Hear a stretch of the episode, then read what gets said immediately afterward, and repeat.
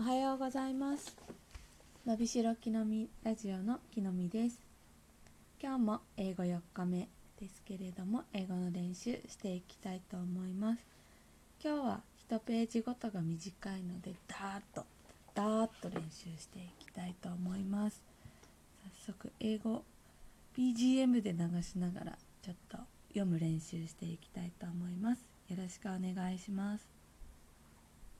それでは始めます I must buy a bathing suit. What a few beautiful beach. The color of its ocean is green, isn't it? Yes, you gave me a postcard of this beach last month.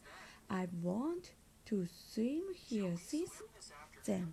Shall we swim this afternoon? Yes, let's. But first, I must buy a bathing suit. Do you know a good shop? Sure, let's go. That's a large size. Try this blue one. It's a This is too big. That's a large size. Try this blue one. It's a small size. Hmm, this size is okay, but I've never worn a bathing suit like this. $35. How about this green one? Yes, I'll take it. How much is it? Thirty-five dollars. Australia. Here you are. Here's your change. Hello, everyone. How are you? Do you know it's summer in Australia? I've just returned from the beach. Yesterday, we went to a bank and exchanged some yen for dollars. Australian bills are very colorful.